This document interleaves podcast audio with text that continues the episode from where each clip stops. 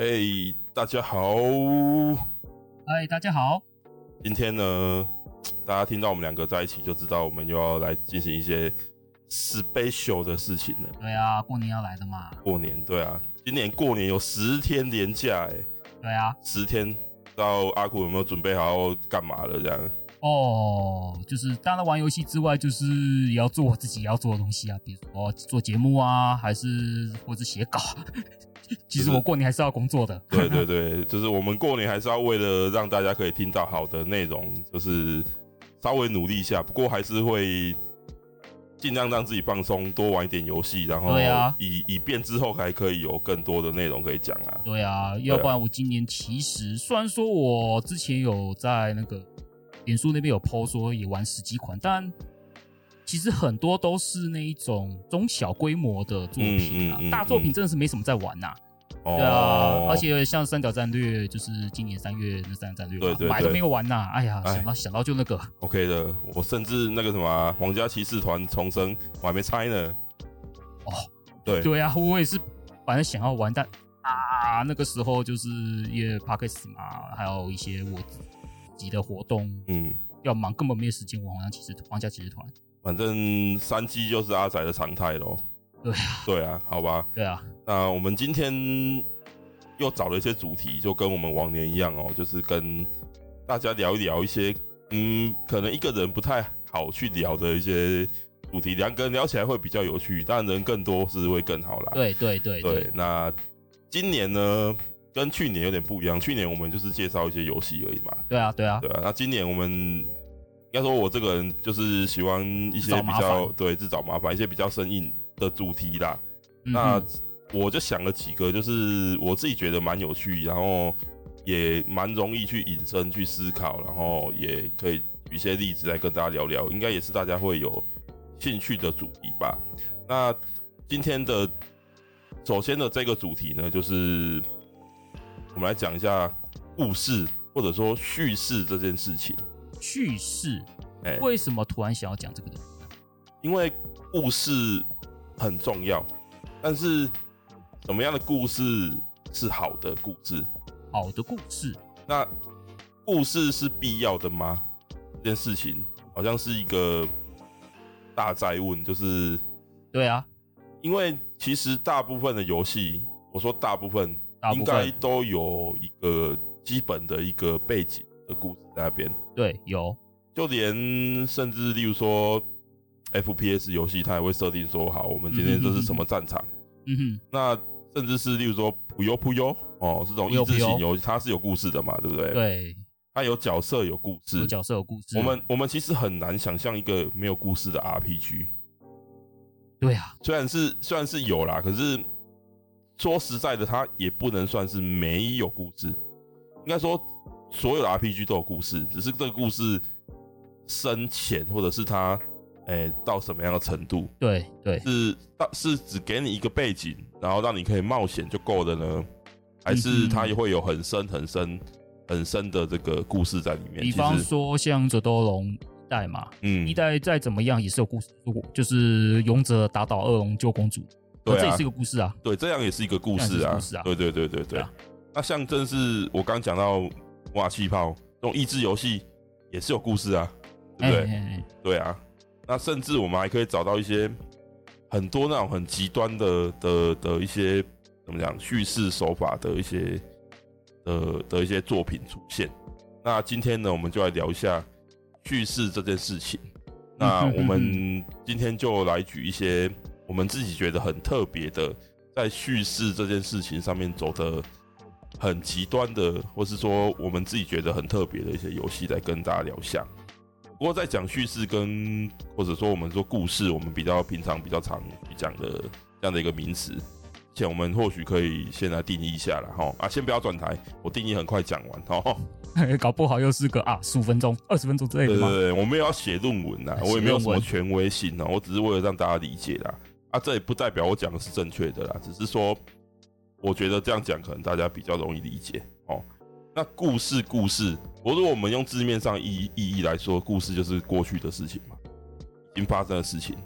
那这这其实可以就是可以涵跨的不只是历史，还有虚构的文本啊这些。因为定义上来说，它必须要先发生，才会被记录。嗯哼哼。哎，那虚构的文本也是一样，你必须要先想到，才会被记录。好了，这好像有点哲学的。总之就是，我们故事我们就把它理解成这个事件或是情节本身。情节，这应该蛮好理解的吧？嗯嗯。那叙事是什么？叙事就是对故事的叙述，讲这个故事的那个过程吗？方法，方法哦，方法。嗯，我们可以想象哦，就是事事都是一样的，就是但是天桥底下可能会有很多说书人，那每个人说书的方法可能会不一样。对对，每个人可能会加油添醋，他可能会从这边开始讲，再讲回去那里，那另外一个人可能又不一样，那诠释出来的东西就会有所不同。那意思就是说呢，讲这个故事的媒体方式结构哦。也就是说呢，叙事所涵括的不只是这个事本身，它还有这个序的问题。对，那游戏作为承载故事文本的这个媒体，当然它会有它自己的形式啊、方法啊，对不对？嗯嗯。从基本的我们最简单起承转合吗？对，起承转合线性的，对，线性的，非线性的叙述，群像剧、插叙、时序的错字。那甚至打破第四面墙的后设的，或是说叙述性轨迹的这种作品，在游戏都可以被呈现、被使用。那阿苦有没有什么一些例子可以跟我们来讲讲一些你比较喜欢的关于叙事的一些特别的例子？叙事特别例子哦，我其实印很早以前印象深刻就是群像剧，群像剧，群像剧，因为。我们以像我以前可能在听故事的时候，都会有一个主角，嗯，对不对？然后可能就是故事都会循着主角他的行动为前进，是嗯，以主角为主嘛。然后可能中间有一些什么，可能就是跟着主角一起走，主角想怎么样，他们就跟跟我来之类的。群像剧这个东西，其实我会想到一个例子，是那个 FF 六，嗯，FF 六，可能会有些人觉得说 FF 六有主角吗？或许有些人会学会讲说是蒂娜，嗯，因为一开始就是他嘛。对，一开始就是他。或者是有人想说是塞利斯，因为是魔大陆崩坏后第一个用的也是他。嗯嗯嗯。但是你去玩之后，你会发现，其实他们两个其实是主角吗？其实也不是，因为他们两个其实使用的时间也没有多长。嗯嗯嗯。对，因为 FF 六它的特性就是一个角色他讲他故事用一点，然后他就会切换到另外一个角色。另外角色的视点，然后另外角色视点跑一点，然后再切换到另外一个角色跑一点，然后最后集合在一起。有一点像是，例如说，诶，《权力的游戏》《冰与火之歌》那种，它会在不同的角色视点中切换。不同在不同的角色中是跑来跑去嘛？对不对？跑来跑去，然后你可能会在角色的描述上面可能会比较多一点，因为比如说以主角为主的游戏，比如说一般的叫主角视点，可能就是主角为大部分嘛。那些伙伴可能就是不会像群像剧那那样子，可能对于伙伴的描写会比较会比较少，就是一般主角为主的，嗯，这些东西。群像剧的好处可能就是说，每个角色都有他自己的出生背景，或是说他的那些过去，或是他的一些理由，嗯，可能因为故事的一些设计，让他们聚集在一起，嗯，我是觉得这样子对角色的魅力的呈现是蛮好的，嗯，好，这样就问题来了，真的问题来了，那这样子的话，主角是什么？嗯，那说是谁呢？我后来自己思考了一下，就是可能玩过一些，比如说像八那个《歧路旅人》。嗯，或者是 FF 六，或者是其他的一些类似这样子的游戏，像那个复活同盟啊之类的，嗯嗯之类的。我后来就想到说，有其实群像剧是有主角的，嗯，其实群像剧的主角是这个群体，就是我们这群办的一个群体，嗯嗯嗯嗯嗯，这才是群像剧的主角，嗯嗯，对，就就是我后来自己发现的，因为你会发现这些群像剧就是大家都。各有不同的理由，各有各有不同的出身。嗯，那他们最后聚集在一起后，他们都会，所有人都会统一目标，对，一个目标，然后大家就聚在一起，统一目标啊，然后你就会豁然开朗，就说啊，主角就是这个团体。对，这个在我在早期，在就是可能对于故事这个东西，可能。看主角这种叙事起承转合方式看多之后呢，遇到这一种哎，觉得蛮特别的，印象特别深刻。而且我其实还蛮喜欢这样子的一种方式。嗯，对。那群像剧除了 FF 六之外，还有哪一些游戏是群像剧？四二八吗？啊，四二八，四二八被封被封锁涩谷嘛？对对对对对对，就是一开始你就发现，哎，这五个人根本没关系啊。对。可是他们最后会导向出一个啊，其实他们真正的目的就是拯救这个涩谷。对，而且他其实是强迫你去发掘他们之间的一个关系。对，是因为你玩一个人，他一定会遇到一些困境是没办法突破的。嗯哼。这时候你就必须要切换角色去玩另外一个角色的时候呢，就会有人可以帮，刚刚刚好去解决他这个困境。对对对对对对对对。那他的剧情就能够继续下去。对，没有错。对，那这就是四二八，算是一个非常典型的一个群像剧，对的一个游戏，也是很棒的作品。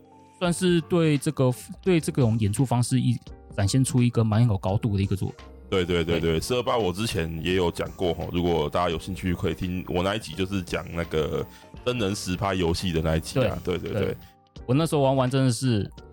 炫啊，对，很炫，很酷，而且这把真的很炫。其实如果你看得懂啊，就是你若语言英文、日文不错的话，对对对对对对，它的剧情是会让你一直一直一直引你进去，然后你就不会想要停下来的那那种。对对对对剧情，而且发展是那种你想不到的，你就会想说啊，还可以这样，还可以这样的这种感觉，没有错，就是它有趣的点是在这里啦。嗯哼，对，这是我一个蛮印象深刻的。就是群像剧的嗯表现，那群像剧其实算是一个，比如说小说啦，或者是这种，比如说电视剧哈，电视剧很常是使用群像剧这种形式去去演绎。对对，那游戏也是有有。那我自己呢，我自己想要举的一个例子哦，就是我自己想要讲的一些比是比较以叙事来说是比较极端的一些例子。极端，极端，对，就是，可是，哎、欸，可是故事这个东西再怎么说，是它还是有它一定的种形式。你说极端是怎么样的状况才叫极端？对，我还蛮好奇的、啊。就是他甚至你都会开始质疑他到底有没有在讲故事的这件事情，这够极端的吧？哦，哎、欸，对啊，对，那是什么状况？我这次要讲的就是。魂系就是宫崎英高所开创的，应该是不认说他开创的啊，哎、欸，应该说 From Software 这家公司，从、哦、他们初期的国王密令开始，所以连国王密令都是用这种形式、哦。对，他就是追求一种，他不会一直一直会有剧情过长让你去看，嗯，不会一直有人跟你讲话，嗯，而是他把故事散布在这个世界的每一个地方，包含你可能捡到一个道具。道具你点进选单里面，它会有一个说明，那个说明也会包含着这个世界的一点点线索在里面。哎、欸，可是那这样子的话，既然是这样，那我们主角一开始他旅行的动机跟理由呢？对，这个这个事情很有趣。那那那问题就是，难道就一开始就直接就就就像以前红白机那样子，就是什么都没有，就按开始就直接第一关动出来？嗯，这样子吗？就就就就莫名其妙叫去冒险了。对，那因为魂系系列它其实都是有所谓的，因为我没玩过啦，所以。就是角色的创建嘛。嘿嘿。那对魂系它的整个世界观来说，玩家所玩的角色就是这个世界当中某一个代表某一个身份的人的其中一个，所以它并不特别。嗯哼哼。就是在在整个魂系列的游戏里面，呃，其他的。想要，例如说什么人王那个，我们不管了哦，我们就说以宫崎英高的，就是那个那间公司的作品。对，我们以呃恶魔灵魂、黑暗灵魂一二三，还有 Elden Ring，嗯哼，这些游戏来说，它的主角都不是谁，都是一个 Nobody。那你在玩这个游戏的过程中呢，他并不会去讲你这个主角的故事，而他是去探索这个世界的。故事是怎么样？那我觉得他的这个叙事手法有一点像是考古，考古就是，诶、欸，我们对于过去古代的认知是从考古而来的，就是说我们一直不断的去挖掘、挖掘，对，挖到一些东西，哎、啊，有文献啊，或是一些破片啊，破片啊之类的东西，我们把它拼凑起来，成为一个什么样的东西？我们可以去推测说。那个时代的人生活是怎么样。嘿嘿，我觉得黑魂它的叙事手法是有点像是这样，就是碎片化。我们说它是碎片化，就是说他把，他一定，我相信在宫崎英高心中，他一定有一个完整的。只是他不会把这个故事告诉你，他就是他可能是把这故事拆成哦一百万个碎片，然后分布在整个世界的某一个角落，包含那些道具，包含这个这个场景，它为什么会长成这个样子，这边为什么会有一道刮痕什么的，他不会直接跟你讲原因，可是他你可以从很多侧面的的一些东西，例如说你在这个城里面找到的那些道具。他会跟你讲一些一小部分这个城里面可能发生的一些事情，或者是你遇到一些 NPC，他可能会跟你讲一点点关于他的一些事情，嗯，然后你就要去拼凑说，哦，这些东西到底是它可能是位在什么样的一个位置上，嘿嘿，但是它这部分就是蛮机车，就是你很难靠自己去看完这些所有东西，你就能够知道这样。他的故事在说什么？那会不会就是单纯打完就猛杀杀这样？对，所以对某些人比较没有那么想要去追追逐那些哦，我去解析，我去认真的去查看这些内容的人来说，魂系可以是没有剧情的，嗯，它也可以是有很丰富的剧情的，就看你这个人你有没有兴趣想要去考究。哦好好，对对对对对，那这个就变成一个很。我会觉得，哎、欸，可是这样子的话，会不会有，就是会有玩家对这部分的设计感到有怨言、怨言之类的？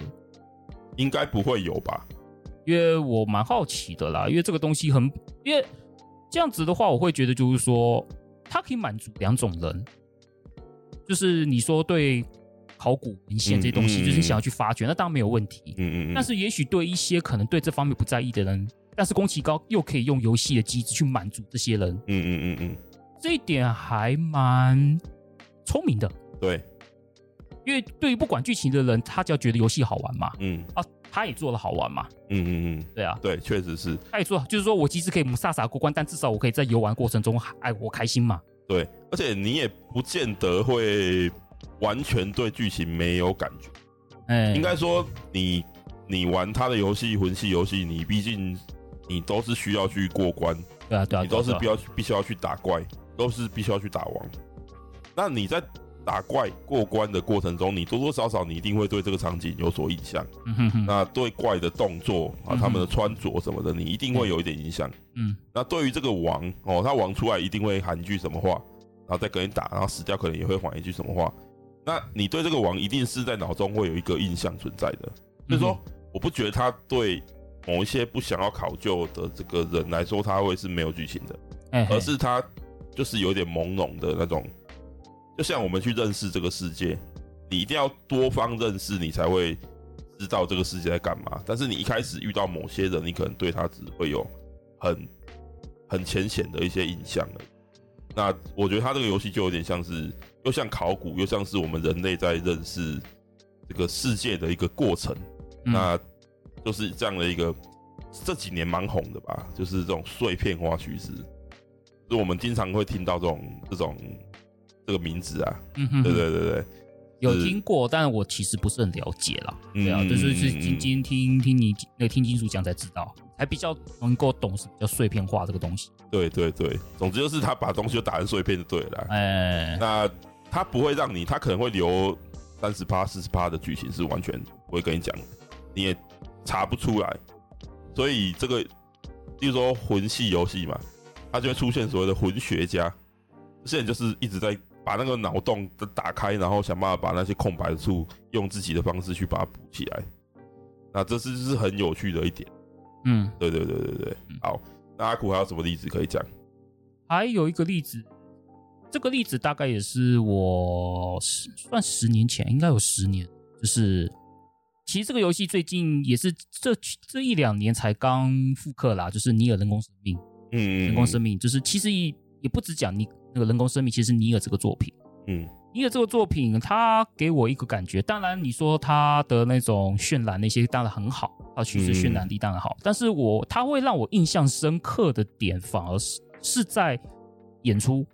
他的演出就是呃呃，要不然就是要不要做个捏他声明啊之类的，因为这个东西就是对啊，就是接下来会讲那个人工生命一个很重要的捏他，哎，非常重要捏他，哎，怎么样？要要要讲吗？有大家如果就是没有玩过这个游戏哈，可以。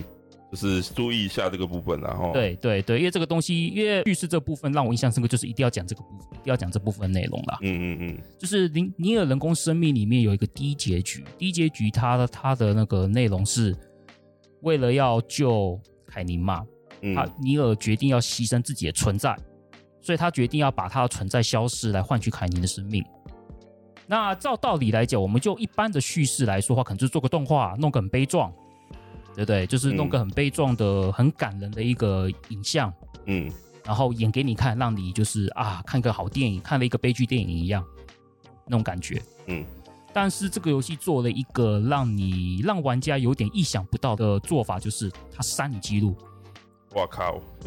对，他删你记录，就是说，因为他的意，因为他这个结局，他是说尼尔他把他自己的存在消失，换取凯尼的生命，嗯。嗯就是说，消失这件事情，这个这个人的存在完全消失，嗯，所以说代表就是说这个角色就是消灭了，嗯，所以说他当初你决定要做出这样子的选择的时候，他为了要让玩家感受到你已经做出了你要把你这个存在给消失的觉悟的时候，他他用的一个很直接的做法，他都是白之书，你。当你确定已经决定说你要走这个路线的时候呢，嗯嗯嗯，这个整个游戏它会强制演给你看，就是他把这个书打开，白纸书打开，里面有有你的什么资料啊、道具啊那些，他会一条一条一条一条把你一个一个一个的回忆一个一个的删掉，把你的资料，把你的所有你身上任何一个资料一条一条的全部消失掉，在你在你的眼前演出来，嗯，对。而且主，而且他很狠的，就是他不是跟你说，他不是那种打开，他不是直接跟你说啊，你记录消掉了，然后直接没了，嗯、没有，他是直接演出说把你一条一条一条一条粘，就是他就是真的，一翻一页哦，嗯，笑完一页翻一页，笑完一页翻一页，真的让玩家会痛的感觉啊，就就是没了，就是他会在你面前把你做整个消除动作，整个演给你看之后呢，然后给然后就跟你说你记录没有。了，对，因为你你这个存在已经消失了，对，对。而而且呢，这个怎么讲？它就是让玩家很实际的去感受到，就是说这个记忆这个事事情有多重要。那他这个人，你记忆不存在，就等于你这个人其实从来没有就存，就从来没有存在过。对，就从来没有存在过。他他用他是用这样子的方式跟你的游戏机制做联动，嗯，让玩家直接感受到说啊，我这个人要消失了。嗯，对。某个程度上，这也是一个蛮后设的一个一个一个做法，就是他打破了一个第四面墙。对，就是他直接让你感受到什么，以大咪又扛肌肉。对对对，看冷淡熊就知道那个梗。哎，哎，他其实相对来说，如果是人那个什么那个 Automata，就是那个自动人形自动人形的话，他在这一块反而就。我觉得它反而比较温柔一点，对，比较温柔一点。但是自动人形有一个部分我很喜欢，就是也是也是一样啦，捏它啦，哎，对，也是一样捏它啦。虽然说已经出了好一阵子的游戏了，这个这游戏你他妈到现在还没玩过，你他妈到底对不对啊？对啊，应该要玩吧，对不对？对啊，自动生命真的是值得玩啊。等下那个动画快播了哈，记得大家去看，对，一月份就要播了哈。好，就讲一下那个自动人形。印象深刻的部分就是在后半段的部分，不是二 B 中毒吗？嗯，二 B 有就是中了毒之后，他必须要回到一个地方触发剧情。嗯，但是他在回去的过程中，因为他中毒了，为了要展现出说你得赶快去那个地方，嗯嗯嗯，你要很你要赶快去，然后他就会画面会随着你移动的进度的时候会出现破损。哦，我记得那边，我记得那边要从一个。地下的地方慢慢的爬上去，哦，那也真的超级痛苦的。那个，而且画面是破损，而且离离离你的目的地越近，破损越严重，你会怀疑是不是你电视故障了。哦，我甚至有时候，哎、欸，我在想说，哎、欸，是我电视出问题吗？而且而且在那个状态之下，你也不能够什么飞上去啊，大跳啊，那个动作都很受限制，这样都做不来了，因为它中毒了。就是动作你你就要去思考说，我要走哪条路径才能够到达我要去的地方，这样。他用画面破损这个东西表达说很危险，人家已经快死了，你赶快啊！你不能再拖了，你不能走错路。就是他在催，就是他用这种方式在告诉你他这很紧急，他催促你，你会很紧张。嗯，那个那个那个这真真的是紧张到就是说啊，我会不会就这样来不及了？就是其实他的设定是你一定到得了。对。就是他用他其实设计的非常的巧妙，对，他并没有说什么线，像我们用，比如说其他游戏可能都是用什么倒数计时嘛，比如说最著名的 FF 七魔光炉爆炸都是用时间倒数嘛，用用时直接用时间这个东西来告诉你说很紧急，但是他但是自动人形不是用这样子，他直接用画面，他是用演出，因为他毕竟不是什么东西要爆炸，他是对。这个人已经慢慢在坏掉，对。对，他是用这样子的方式。去驱动你，他不用什么时间倒数，他其实也可以用时间倒数啊。说我这个人的生命只剩下几秒钟，对，可是玩家就不会有那么大的感受，对，那感受就很低。但是他用画面破损跟行动不便，嗯，然后再借由距离，然后来越来越严重。他他用这个方式来取代用时间倒数来告诉你你很紧急，嗯，说实话，那个紧张感会比时间倒数还来得更强烈，嗯，哎。这一点我会觉得它比这个这个，我觉得是自动人形在所有的演出里面，我觉得最棒的一个点。嗯，最棒的点，确实，确实，甚甚至比那些比那个自动人形版本的三阶区还好太多了。对啦，对啦，自动人形，因为你其实经历过那个那个人工生命之后，你其实对自动人形，其实你多多少少，就算你没玩过，你也有耳闻嘛。对，耳闻啊，你也大概知道说，哦，差不多该删了吧？是不是啊？应该来删一下啊。对对。对对不对？那可是以自动人形的方式来说，它其实是让你可删可不删的，就是说那个部分它其实给你一个选择权，对，给你选择。那会直接影响，其实就是难度嘛，就是最后的那个嗯鸡巴的那个弹幕射击游戏的难度嘛。嗯哼。那我想大多数的应该是会选择，就是啊就啊就删了，因为。太难了嘛，对不对？对对对对对啊！那当然也是有像我这种人，就是就是我选择备份记录，然后再把它扣回来嘛，之之类的啦。对，你其实可以用很多种方式啊。对对对。那剧情上来说，它其实那个强度没有像人工生命那么强。对，它其实不会抓着你，就是让你觉得说你感受到这个痛楚。对，那个痛楚感觉就它反而是让你去感受到大家的帮助，嗯哼，感受到荧幕外。跟你网络上连线的这些人，嗯哼哼，他们都存在这这种感觉，对对对，那那又是一个蛮不一样。不过以我觉得以叙事来说，它其实是我觉得后设的方式，就是他选择使用的这种后设的方法，其实我觉得是蛮厉害的，就是会让玩家很清晰的去感受到那种感觉，然后就会快速的去带入这个作品。我觉得这是横尾太阳一直算是。蛮蛮蛮有一套的，蛮有一套的，对这个这个部分呢，对啊，那我是蛮希望他新作可以赶快出来啊，真的是等的有点久了，对，真的哎，他到底在干嘛啊？他在搞什么什么舞台剧嘛，然后最近又在搞动画嘛，对啊，他在干嘛？对啊，你会好好认真做一下游戏这样，对啊，对啊，再怎么说好像自动型好像也是五也五六年了哈，对啊，蛮哎呃自动型对二零一七嘛。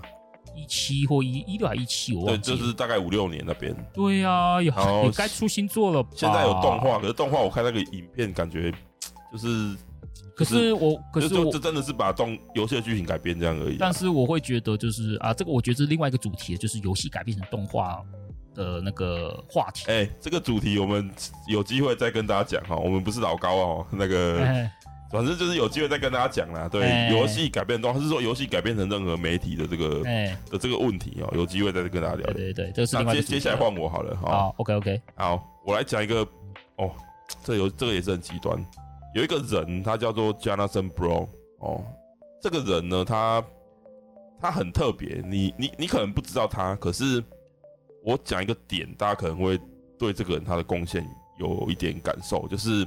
这几年不是，我的意思说这十几年好了，嗯哼，呃，独立游戏不是变成一种风潮吗？对啊，对。那这一股独立游戏风潮，其实最早、最早、最早呢，就是从 Jonathan Blow 这个人开始的。他做了一款游戏叫做 Bride，Bride，呃，有翻译叫时空幻境啊。可是对台湾人来说，时空幻境是那个 TO 系列，对，就是 TO 系列。对，对那总之那个游戏叫 Bride，它是一个、嗯、该怎么说，马里奥。哦，大家知道马里奥，就是横向卷轴的跳跃游戏嘛。嗯，但是它是把马里奥加上时间这个要素，就是在每一个关卡里面就是它都会每一章节它都会有不一样的时间的效果可以使用。例如说一开始最简单就是倒流，嗯，倒流就是例如说你要跳一个平台，然后你没跳好就掉下去，那你就倒流回去再跳一次。某种意义来说的 SL 大法之类的。对，但是呢，它厉害就是它在每一关都给你那个不一样的时间运用时间的这个能力，让你可以去运用时间去通关。再加上它很厉害的那种，就是该怎么说，关卡设计吧，就是它都会做的很巧妙，让你位于有点难的就不会太难，然后你你都会知道说你要怎么去使用这个时间的运用上面的这个部分。例如说你要你需要一套连续动作，哦你要跳上一个平台，然后踏到某个怪物头上飞起来之后再踏哪个平台再跳过去之类的。那这一套你可能很容易就会失败，嗯哼，就要倒转什么的。那当然这只是最简单的一种讲法，大家还是要自己去玩。那这个游戏我觉得它叙事上也是蛮屌的，就是它表面上是它的剧情是说主角要去救他的女朋友被抓走了，嗯、那基本上就是蛮单纯的，呃、欸，超级玛丽嘛。哎呀，因为超级玛丽的剧情也是他要去救公主嘛，对不对？对啊，对啊，其实是完全一样的。嗯哼。但是最有趣的是，它其实过程中是不会有什么太多剧情，没有什么剧情啊，就是超级玛丽也没什么剧情嘛，对不对？没有啊。对啊。那可是它在关卡跟关卡中间，它会有出现一些文字啊什么的。那如果你够厉害，你就会发现那些文字不单纯，其中有一些文字你就发现说，哎，你你可能上网去 Google 一下，你就发现那是，诶，当当年。美国原子弹试爆的时候的一个科，其中一位科学家讲过的话，然后你就会发现，哎，这个游戏不单纯，哎，可不可以讲结局啊？我想说，哎，要讲结局吗？嗯，啊，算了，不要讲了。就是主角跟主角的真实身份，跟他为什么要救公主的这件事情，他在最后有一个很大反转，然后再加上过程中我们知道的这些。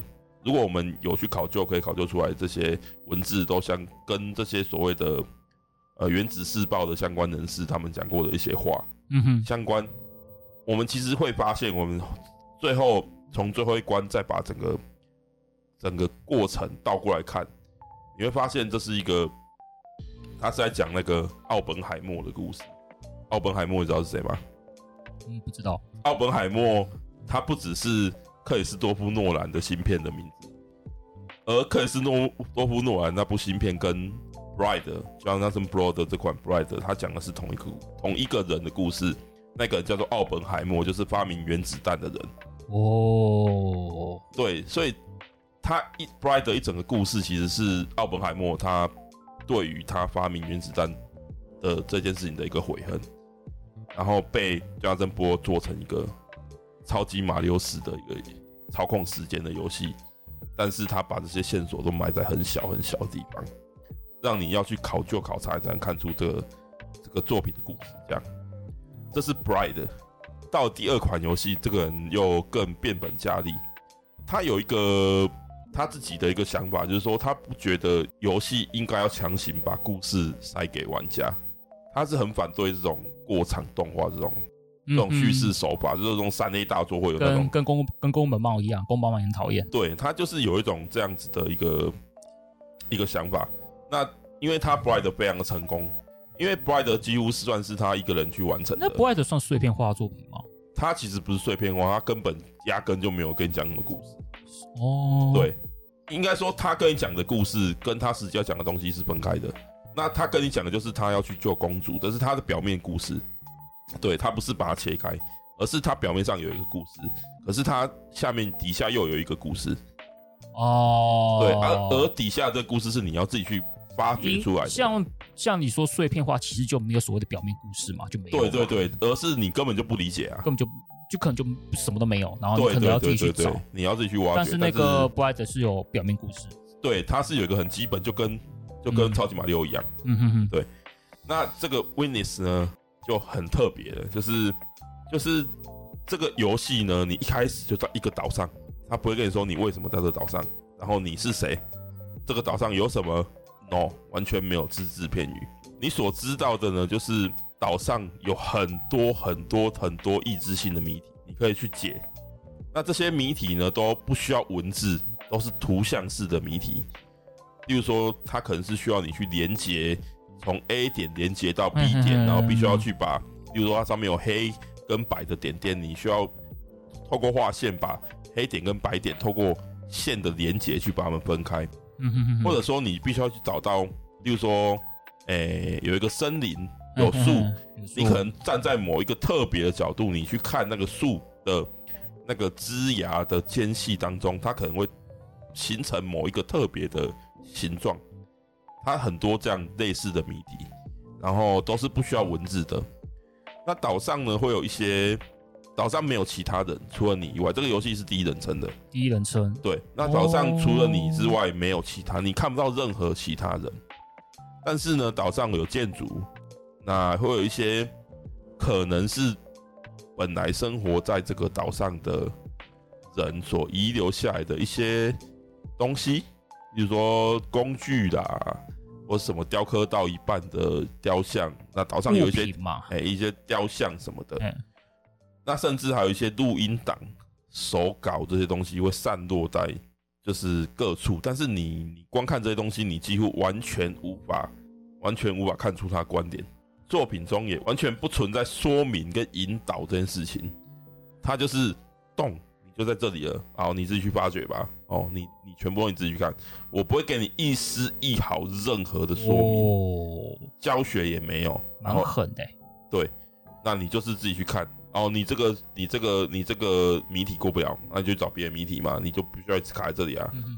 那它少量的文本呢，就是这个游戏它这样不说明的一个形式，它反而造就一个另外一个玩家的群体，这些人他非常非常的喜欢这个游戏，然后他们去一直去解析说他这些文本到底是什么样的意思，然后他甚至甚至这些人去。生活中去去寻找说，哎、欸，这个地方好像刚刚好，因为一些阳光啊，或者什么角度，就刚好形成一个什么样的图案。嗯哼，就是这些人开始去挖掘生活中一些细小的这些东西，那形成一个很特别的一个一个一个玩家喜好这个作品的一个玩家。所以会不会就是说，每个玩家对于这里面的一些线索解读就不一样？对，一定不一样。然后，然后制作者也不跟你讲说真正的。状况是怎样也不跟你讲，你们就自己解读吧，你们自己你们就自己去探索吧。对啊，感觉。如果我们说碎片化叙事，他可能给你嗯六十趴、五十趴、四十趴的线索，然后剩下的是、嗯、可能是空白的，或是怎么样。就是它有叙事，它还是有叙事的部分。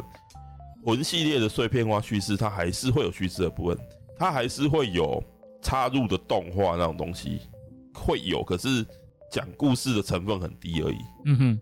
就是它并不会完全没有故事，只是它故事的比例可能只有十趴，呃，二十趴好了，上十趴有点太少。可是这个游戏它讲故事的比例我一趴两趴，这种感觉，你必须靠自己完完全全去探索这个岛。诶、欸，那会不会是想说，像比如说像魂系列也好，它再怎么还是给你一些可能说二十趴、三十，就它文本还是很多的，就是它是有文本嘛，就是说。欸即使是我，即使其实即使只要制作者，比如说宫崎英高，就算他不讲，我们还是可以从魂系列里面的一些线索，可以大概可以找出说啊，就是那样，大概就是那样子，那个那种。你大概可以抓到三四成之类的，就是你大概已经可以，就是说哦，可能原本设定可能就是那样子的一个，对，你可以感受到一定程度的对的东西。但是刚刚但你刚刚说的那款，可能就是哦，完全。完全无法猜到真正作者心里想的那一个是怎么，他可能就几乎猜不到，可能变成就是说玩家自己觉得，应该说他的意图可能是希望玩家你自己去对对对思考说你自己的想法是什么，你的解读是什么，对你的感受是什么？嘿嘿，那我觉得这个应该是 真相怎么样也不重要，这样。对对对对对，他其实主要鼓励的是你自己去发现这个世界，所以他在整个游戏里面他放了。四百多个谜题在上面，那它基本上，如果我们要讲的话，其实是四个益智游戏，只是它它是一个第一人称的益智游戏，然后有一个环境，一个岛在你这边，这个岛可能还会有一些建筑啊，例如说就是船可以靠岸的那个码头，码头嘛，哎，码头，然后还有一个神殿，还有什么山壁，如果你解开谜题，你可以进去，然后里面会有一个什么神奇的。光线的谜题，然后你必须要在非常快的速度去解开之后，你可以听到一些录音档。这些录音档有一些关于一些神性灵性的一些教主，他们在某个时代，他放的其实都是一些真实历史人物的一些录音在里面。嗯嗯。那可是你还是不能没办法从这些东西找出来一个到底实际你想要讲什么的的一个。他甚至我们或许我们例如说啦，假设啦，我们会想一些什么电影，那些什么艺术片。很隐晦，到底你不看不懂他讲什么？哎哎，那可是这个作品它已经不是隐晦问题了，它甚至什么东西都没给你，你甚至无从下手，对不对？你要解析都没有材料啊，嗯，那材料很少嘛，对啊，对啊。可是这个就是一个很特别的，就变自己想象了嘛。对对对对，不过我觉得他也是一个蛮棒的一个一个想法，就是他他对于这样子，他追求就是我尽量不要去影响。玩家的价值判断的这件事情呢，他其实做到一个蛮极端的一个方式，但是又是一个，我是觉得这款游戏其实蛮值得大家去玩。你你就算把它当做一个益智游戏去玩，我觉得都是蛮不错的。这样，对对对，Steam 蛮上特价的，可以去买哦。哦，哎，Bride 跟 The Witness 哦，这两款都蛮不错的。那 Jonathan Blow 这位仁兄呢，他最近好像在做，他正在写一个。让大家可以用比较简单的方式去写游戏的，就是他在发明那个电子语言，写游戏的语言，写游戏的语言，对，就是例如说什么 C 加加什么的哦，他发明一个类似这样的东西，嗯，就是游戏的语言这样，让你可以模组化之类的，做游戏，做游戏的语言呐，啊，对对对，就是一个奇人呐，我必须要这样说，真的蛮妙的，对对对，那。阿苦还有什么要跟我们分享的吗？嗯，还有一个，因为你刚刚讲那一个，就让我想到一个比较低配版的，因为它真的很极端嘛。对对对。然后我就想到一个可能有点类似，就是我也不知道算不算类似，但是可能就稍微好懂一点的，就是《复活邪神》。哦，《复活邪神》。但是《复活邪神》它的自由剧本系统嘛，哎、欸，对，它就是它，因为就是说你去的地方，它没有一定固定的流程。嗯嗯嗯。每个人可能。比如他，比如说我们以三代好了，嗯嗯嗯，以卫拓领域或是三代，他们有几个主角嘛，嗯，嗯，主角他们的一开始的开场不一样，嗯，但是他们一开始要去的地方又很多种，嗯，可有可能可能一开始主角选的地方，你就可以去 A B C D F，可能有五五六个选择，嗯嗯，然后五六个选择之后呢，又可以再扩一个选择，嗯嗯，这样子，就是树状出去的，对，树状出去的那一种。不过他不，所以说他就是让那个玩家让每每玩一轮都会有一种，就是你都会有不一样的那个流程。嗯，因为何金秋敏他之前也提过说，就是说他很，就是他他认为一般的 RPG 游戏可能就是玩过一遍，看完一轮故事啊就啊就那样子了嘛。嗯，一轮玩完就是就是那样的故事了。对，他可能会觉得好无趣哦。嗯，那他他的想法其实跟那你刚刚讲的那一位。制作那个创作者一样，嗯、塞塞他他也不喜欢塞故事给玩家，就是啊啊，你就是玩那个故事嘛，玩完就没了啦，就塞给你，你也不能干什么，就照我去做就好了。嗯，对对，他就是也是类似那位你刚刚讲那位就那样的概念。嗯，所以说他就想了一个，那不如故事就玩家自己创造吧。嗯，只是说他创造的那种流程可能就没有像。你刚刚讲那么极端，他比较亲切一点，他比较他就比较稍微亲切一点，就是没有那么极端，比较没有那么极端。就是他设计了很多很多很多的故事，对，但是但是它有一个，但是其实它还是会让你走到就是一定的方向，只是说中间的过程，他其实我们以罗曼尼萨嘎来讲好了，我们我我以三代来讲，嗯，就是我举个例，就是罗曼尼萨嘎里面其实。乍看之下，其实你可以做很多事情，但是问题是，嗯、有些事情还是一定要做的。嗯，就是就是河津秋敏他即使是不喜欢塞直接塞东西给你做，但是他还是设定出一个主骨干。嗯，那个主骨干还是不会避的。比如说《罗曼萨卡三》，你要打摩斯贵族。嗯嗯嗯，就是你一定要打。至于至于这四个的顺序，随便你选。嗯，但是这四个摩斯贵族你一定要打。嗯，然后打完要进要进那个黄金城。就最后的 BOSS 黄金城，这是这是一定要做的事情。嗯嗯，嗯，黄金城是最后是固定的，但是摩斯贵族的顺序是随便你的。嗯嗯嗯，对，所以它还是有基本的骨干在。嗯，所以说他他跟刚刚金叔讲那那那位的差别就是说，它还 Saga 是有基本的骨干，那一位可是可是你刚刚讲那个是不给你，嗯，继续全部的一切的一切都交给玩家去解读。嗯嗯，对，只是说 Saga 的部分就是。骨干是有，但是中间的过程，你就是他会给你说好，就是这样的骨干是一定要做的，但是在不违反这个骨干的所有过程都交给你来决定，就是这样，就是这样子的感觉。就是你要找什么样的人当伙伴，对，然后你要去经历什么样的故事，对，你要经历什么样的事件，故事的顺序什么的，对，你可以自己去继续编排，看你要走向哪边去都可以自己对对，但是该去的地方你还是要去。嗯，就是这样子，就所以说比较算是亲切版本的，就是跟你刚才讲的游戏亲切版本。哦，这个听起来跟我我们去年我啦，我我们去年在新年特别节目我讲的那款游戏，那个坦克战记上有点有点像哦。哎、欸，就是坦克战机也是它不会限制说你要怎么走，对，但是就是你要你要怎么样去优化你的过程，然后让你可以走到，嗯、例如说你要走。到大部分的剧情都看过一遍，嗯，或者是说你想要最快的速度打到全破，对，那你可以自己去去拼凑这个旅程的内容，这样对，那其实这个这个东西其实蛮蛮蛮类似的啦，对啊，类似啊。对，那罗曼星 Saga 除了这个以外，它还有什么比较在故事上还有什么比较特别的设计吗？故事上比较特别设计，呃，如果是。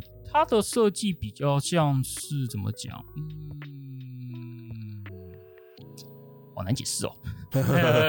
这个没有玩，其实确实是蛮难去说明它这个游戏的一个感受啦。对啊，对啊，对啊，因为它其实是蛮以，就算以日本的游戏来说，它都是一个蛮怪的一个呃一个一个一个存在吧，就是在游戏界来说。对对对对对，包包含它的系统啊什么的这些。都都蛮特别的，那不过我还蛮有兴趣的几款，我问你好了，嗯，比如说《罗曼辛 Saga 二》，嗯，它二跟一代或三代这种自由剧本是不是有点不一样？不一样，不一样嘛？那它到底一跟三是差不多的，一跟三差不多，但是二它是用所谓的皇帝继承，嗯嗯嗯，它其实一开始就会，其实我们就讲一个王朝嘛，比如说我中国也好，或者欧欧洲中世也好，他说他都有个。他一开始就会有一个国王，呃，就是君主立宪制的对国王国家的话，国王之后，但是因为可能事件或是年纪大走了，你就要选继承人。嗯嗯嗯。当然头，当然最早的王国王跟第一任的王子是固定的，嗯，就是王，就是前两任是固定的，第三任以后都是玩家指定。嗯，他的流程其实这样子，就是每到一任皇帝的时候，他都会有所谓的两到三套的剧本。要跑，然后你每解决一套剧本，时间都会经过，嗯，时间都会经过，然后大概经过大概你大概只要过两套到三套的剧本的时候，就会接接到下一任人，嗯嗯。但是有时候就是你在某一，比如说第我我讲第二代好，第二代继承，我们讲第二代皇帝可能在解决某个事件的时候。他会有一些分歧，嗯嗯嗯，这些分歧都会影响到第三代之后，这个分歧所衍生之后的未来会产生的影响，嗯嗯嗯，对，就比如说你到底要不要解救这个王国？举例啊，我举个例啦，哦，对，比如说蝴蝶效应的感觉，对，就蝴蝶效应，就是你救，比如说你救这个王国到第三代，比如说这第二代时间过去接第三代皇帝的时候，你当初救这个地方，在第三代就会出现不一样面包，比如说你不救跟救。到第三代就会出现不一样变化。哦，呃，讲一个比较有名的，就是就是有个火山嘛，就是、欸、反正就是要去解决一个火山事件。你要不要去救蜥蜴人这个种族？哦，对，如果你要救，你要救的话，到下一代之后，你就可以学到月亮属性法术。但是蜥蜴人这个种族灭亡。哦，你不救的话，蜥蜴人种族灭亡。嗯嗯嗯。但是如果你救了蜥蜴人，蜥蜴人这个种族会会效忠于你。但是月法术就学不到了，嗯嗯嗯，他就是用这样子的方式去做，让玩家去做选择。对，这是二代哦，但是一跟三是类似的，一跟三是类似的。我这样听下来，破鞋人他其实比较像是有点是一个自由的拼图，你要怎么样去把它拼凑起来？对，对，它还是有一定的形状，对，还是有的。但是你要怎么拼，先拼哪一个？对，那你可以去，你可以自己去思考，你可以自己去。它终究是有个骨干在。对对，但是它就是。就是它可以实试验出来的东西，其实大概不拖那几个。你如果花很多时间去把它全部都跑一遍，你大概会知道说，哦，那我可能有几种选择。对，哎、欸，但是在你只玩一组的情况下，你看你可能会面对很多的抉择。对，没有错。对，那这就跟其实跟西方的那种 CRPG，呃，博德之门那种，嗯、我觉得这有点不一样。不一样，因为博德之门是他们又更。更更用力、更努力的去写了大量的脚本，嗯，就是让那个分歧的丰富程度可以多到，就是每个人都玩出来的内容是完全不会一样的那种感觉。就是他堆的，然后他会去让你的选择更加那个分支的树状图会更加丰富。嗯哼，就是这有点差异啦，因为。西方还是他是从一个他的桌面 RPG 的一个，他的概念就是不太一样。对对，他希望你你对你去怎么讲体会你自己的冒险。但是东方这边呢，他可能会是他顶多就做到那样子。对对对对对，因为构不会那么，因为可能跟我们东方的那一种文化脉络有关系。可是因为其实。如果你像西方那样子去做那一种很极端的那种大自由，嗯，也许西方他们很习惯这样子的一种模式，但是如果对东方人来说，糟糕了，我要干嘛？嗯，简单简简单来讲啊，就是东西方他们做这个游戏，他们是以所谓的桌面游戏，嗯，作为一个源头做出来的，嗯、因为。因为桌面游戏就是你我们就是在玩桌面 RPG，我们就是可能会发生怎么样发展，我没有办法预测。但是东方比较像是我在写小说，就是它会有个基本的，甚至有一些作品它可能就是定死的，嗯哼，就是有这样的差异，就是它的最初最初发展的那个源头的原型是不一样的。对对，那就会产生这样很有趣。不过我觉得。像就这个就是跟喜好的问题了啦。表现的像河津秋敏，他其实是就是有一点，他自己是喜欢西方那种风格，但他又不能做得太绝。对，他就知道说，我如果做成西方，那根本就没有人要玩。而且在日本来说，他们的规模可能没有办法做到那个程度。嗯嗯。所以他就是做做几个模组，让你去选择。就是你再怎么样，他还是会让你有那一种感觉，只是说他还是会做出一种限制。就是说，你还是可以，其实有某种就是树状图，你还是画得完呐。嗯嗯嗯嗯。哎、欸，就是就是你还是可以，比如说在某种程度还是画得完。但是它就是丰富了你多轮的一个一个游玩的一个体验呐。对，它就可以，但至少会让你说，你不用你不会每次玩都是都是那样子嘛，都是、啊、都是都是一条那样子的线。嗯，那种感觉。那这一次呢，我们聊了几款，就是这种叙事不同的一些叙事手法的一些。作品，那阿酷讲的可能就比较大众向一点，对啊，比较大众向一点。就是相对来说，它还是一个可以大家可以思考的。那我这个人呢，就是喜欢玩一些比较奇怪游戏，所以我都会偏向一些很极端的作品去去探索啊。那我本来今天想要讲另外一个，就是今年的 TGA 它也有入围的一个一个作品啊。那这个作品叫做这个叫什么来着啊？叫做。传世不朽，哎、欸，传世不朽这款作品，这是今年我很喜欢的作品。它是，它是用一种 FMV，就是我之前有讲过的那个真人实拍的这种影像，全动态影像的方式去做的一个。哇，它比它比黑魂还更碎片，它真的整个游戏就是就是碎片的，你知道吗？那你还你它甚至是它就是一个拼图，然后你玩家要自己拼凑这种游戏。不过今天因为时间的关系呢，我有准备这个部分内容。不过玩家就之后晚一点，之后可能年后找个时间，我在我的那个节目当中，我们来完整讲一下这个游戏以及做出这个游戏的人，他游戏历程当中为什么会想要做这样的作品。它是有个三部曲，就是我称它为 FMV 三部曲，就是动态影像三部曲这样。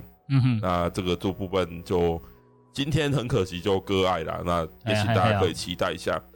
那这一次的这个哦，大家听到的这个这个这个这一集哦，这讲叙事的这一集应该是第一集，大家会听到这个时间，我猜应该是在过年前哦，过年前一周左右，可能过年前一周，过年前一周。那接下来呢，大家期待在除夕的时候。我会再放新的一集，哎，那接下来呢，每一周呢，我都会各放一集。那到底会有几集呢？还请大家继续期待一下。哎，在那边想先插一下，插一下，就是我最近其实我之前有在玩一个游戏，叫做《威尔威尔美好世界》。嗯嗯，它的叙事也是一个对我来说也算算是一个蛮特别的。对，那个作品有可能之后也会讲。呃，简单讲一下，它的作它的玩法其实就很像，就是。他一开始就是每个有角色嘛，他有很多个角色，嗯嗯，每个角色都有他属于自己的一个故事，他就就是他的对话、对话流行为啊什么的，就是每个角色都会有故事。我们主角是要扮演一个神，嗯，神，你要去影响这些角色他们的故事发展。哦，但是他的发，但他他的发展的方式，去改变的方式是。改变就是他的故事跑完之后嘛，我们一开始先把一个角色故事跑完之后，嗯、他会出现一个就是神控制的时间，哦、就是神好，就是变成玩家你要玩的，你要玩什么？他会把这里面有一些时间、动作、行为，嗯、或是或是出现的一些现象，嗯，调换位置。哦，然后你去把它调换位置，你就可以改变这个角色他原本故事的发展。你去改变他的行动，改变他的物，可能改变他的时间，就是这个文本里面它里面讲的那些要素、行为、时间或是物品哦之类的。哎、欸，它可以进行更改的时段是固定的，是不是？就是我每玩一定程度，它就会叫你去做这件事情，还是随时？就是他会给你他会让你先跑完故事，跑完故事之后你才可以去做更改。然后更改之后，结果就是下一段故事它会出现这样的影响吗？对，会产生那样的影响。只是说，因为它毕竟是一个，它这个我是觉得他的想法很有趣，但是它毕竟是一个独立游戏，偏独立游戏。嗯哼嗯哼。所以说，它里面就是说，他有这样的想法，但是他后来比较可惜一点，就是他必须要跑到好好的结果。他有很多个结果，嗯哼嗯哼。但是他必须要跑到好结果才会继续弄下去，这是这这这是比较大缺点。它算是偏线性哦，就是说你一定要找出那个最最优解，它才会让你继续故事。对，这是就是很可惜的一点。哦，但是他那个想法我觉得很不错。哦，他他算是有一点在玩弄，就是小说啦，就是玩小说的一个一个一个一个。比如说他，比如说我们先一开始是主角，可能就是一个角色之间的这个行为改变，后来他会跟两个。两个角色就是跟他一个完全没关系角色，完全没关系哦。但是你要去，比如说两个角色就两篇两篇的故事嘛。嗯嗯。然后你就开始就是说，你可以把 B 角色的那个那个物件，嗯，转到 A 角色去。A 角色的物件就是可以改变的，转到 B 角色，然后就这样子换换换，然后就去跑跑他的那个哦发展这样子。虽然他很可惜，很可惜，就是很可惜的点，就是说他必须得跑到。S 评价，他才会继续帮你弄下去。哦，但是他这个想法我觉得蛮有趣的。哦，就是他其实并没有什么分歧，就对了。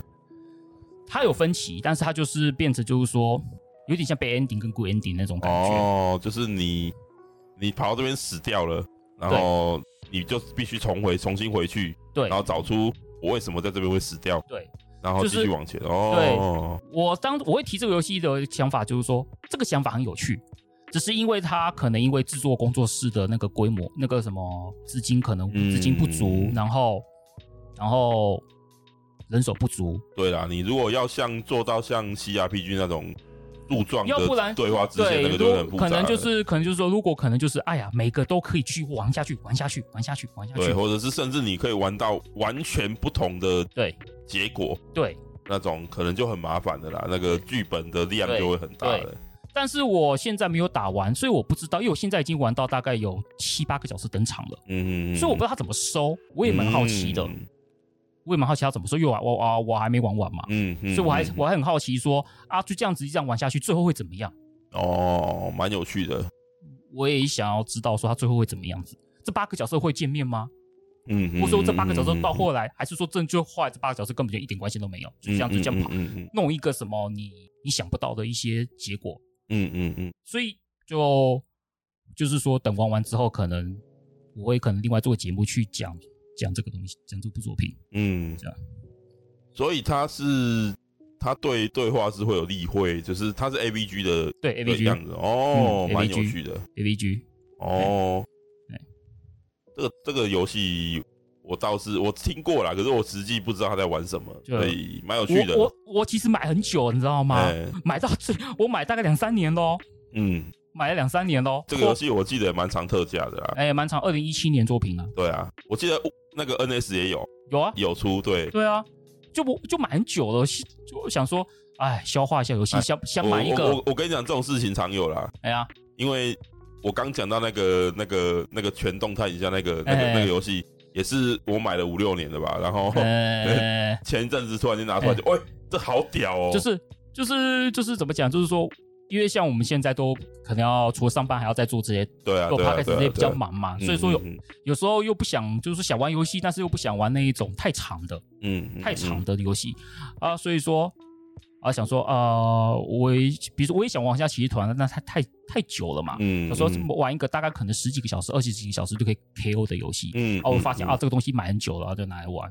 嗯，就就就这样买了三四，买了两那个三四年才发现，嗯、才才开始玩这个东西。祝祝大家这个过年可以多少消一点三级啦、啊，我们也是想努力。